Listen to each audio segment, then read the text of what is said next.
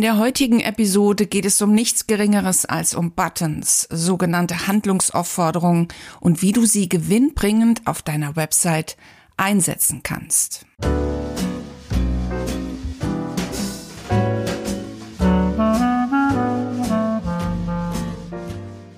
Herzlich willkommen zu WWW. Wundersame Website-Welt mit Kerstin Müller. Entspannt durchs World Wide Web.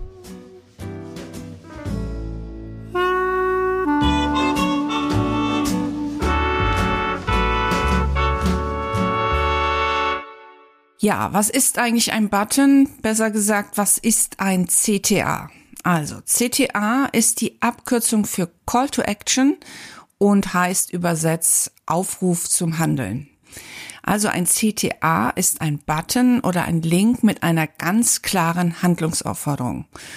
Beispiel könnten zum Beispiel sein, anmelden zum Newsletter, herunterladen eines E-Books, Anschauen des Videokurses, Anmelden zu einem Webinar, Weiterlesen, Sichern eines Coupons, Registrieren für eine Testversion, Vereinbaren eines Erstgesprächs, Kaufen eines Produkts, Bestellen deiner Dienstleistung und vieles, vieles mehr.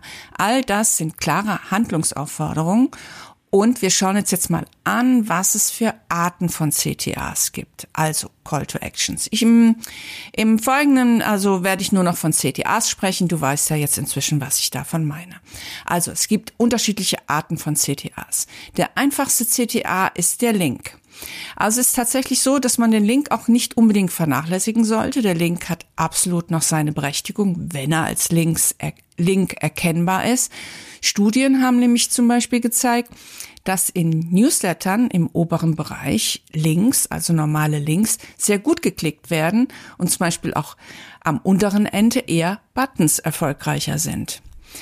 Ein Button kann durchaus ein ein, auch eine Box mit einer Überschrift und einem Text und einem Button sein. Also der Button alleine ist ein Button und eine Handlungsaufforderung. Es kann aber auch eine Box mit einer Überschrift mit Text und einem Button sein.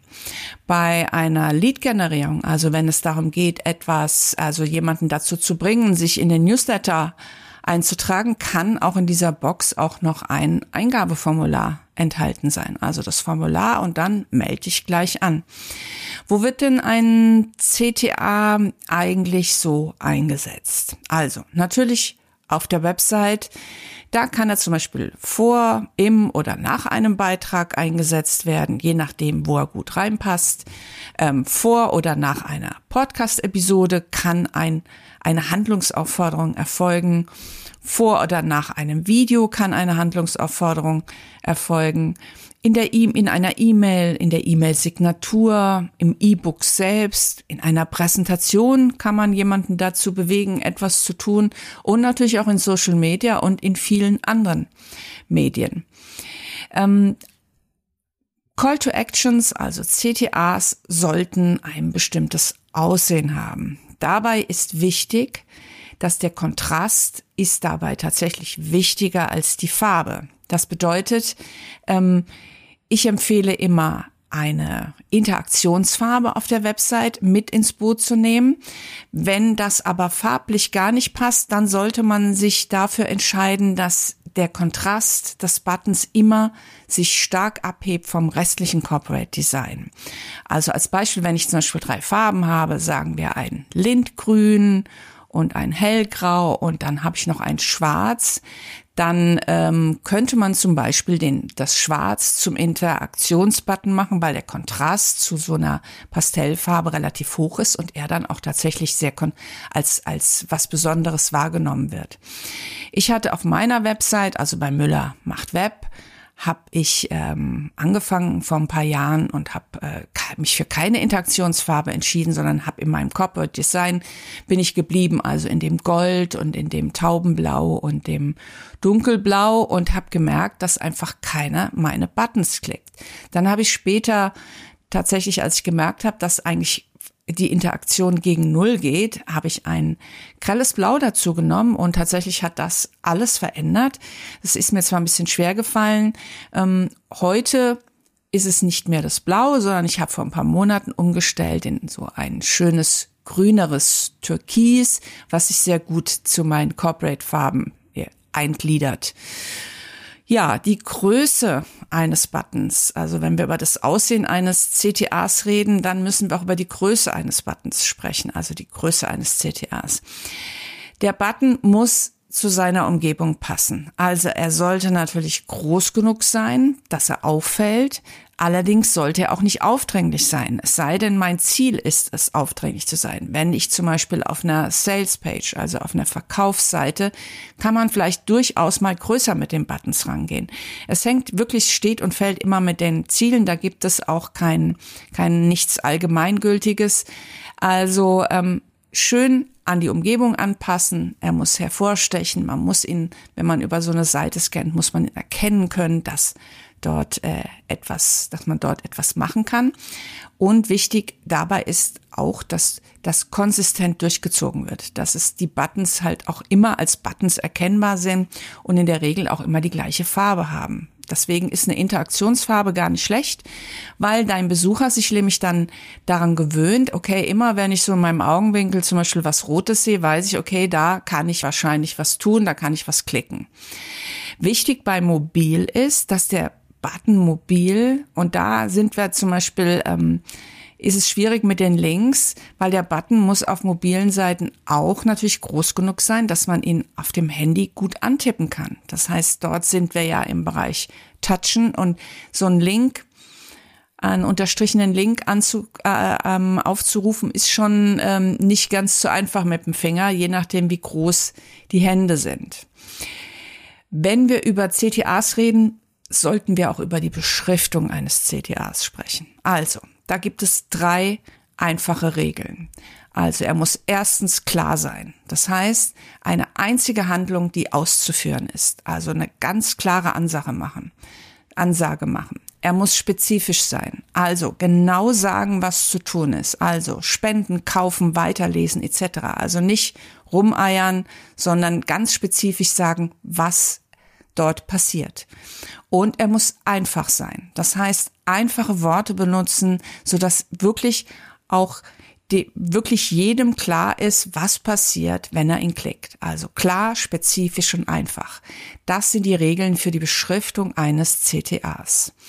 Ja, wie oft sollte denn so ein CTA zum Einsatz kommen? Also es werde ich auch oft gefragt, wie viel Buttons kann ich dann überhaupt auf der Seite verwenden?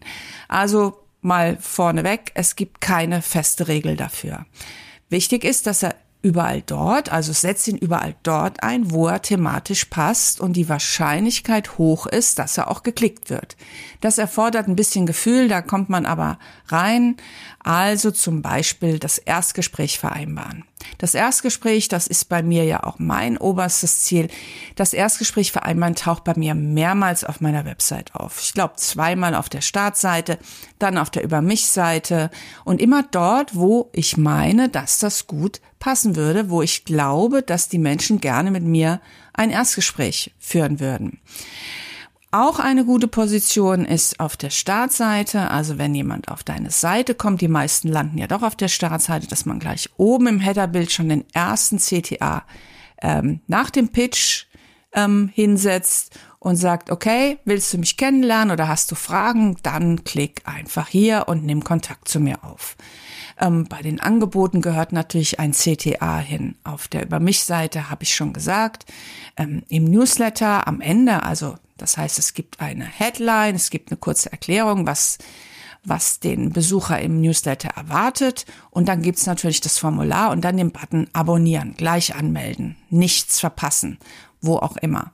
In Social Media kann ich natürlich auch äh, Call to Actions einsetzen und in vielen anderen ähm, ja, in vielen anderen Medien lohnt es sich immer eine Handlungsaufforderung zu hinterlegen, weil Studien haben auch gezeigt, wenn wir unserem Besucher nicht zeigen oder nicht sagen, was er machen soll, dann macht er es auch nicht. Ähm, das weiß ich aus langer Erfahrung von meinen Website-Checks, die ich regelmäßig mache, wo immer so in der Regel so zehn Leute dabei sind und wir schauen uns drei Websites an und alle und keiner erzählt was dazu. Also wir machen keine Vorstellungsrunde, sondern wir schauen einfach auf die Website, auf den auf die, das erste, was ein Besucher aussieht, was der auch sieht und dann sagen alle, was sie davon halten, ob sie überhaupt verstehen, ähm, was das Thema ist und was sie da tun sollen.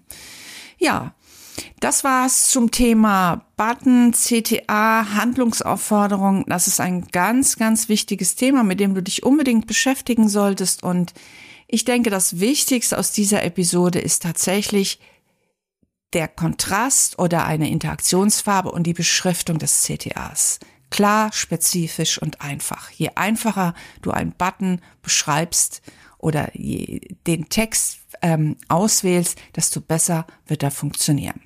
So, wenn du dich jetzt für mein gratis WordPress-Kurs interessierst, weil du vielleicht noch nie mit WordPress gearbeitet hast oder das gerne mal ausprobieren möchtest, dann kannst du dir auf meiner anderen Website, nämlich WordPress-kochstudio.de, kannst du dir meinen gratis WordPress-Kurs holen und dort findest du auch meinen zweiten Podcast. Das sind kleine WordPress-Häppchen, die in der Regel circa fünf Minuten sind.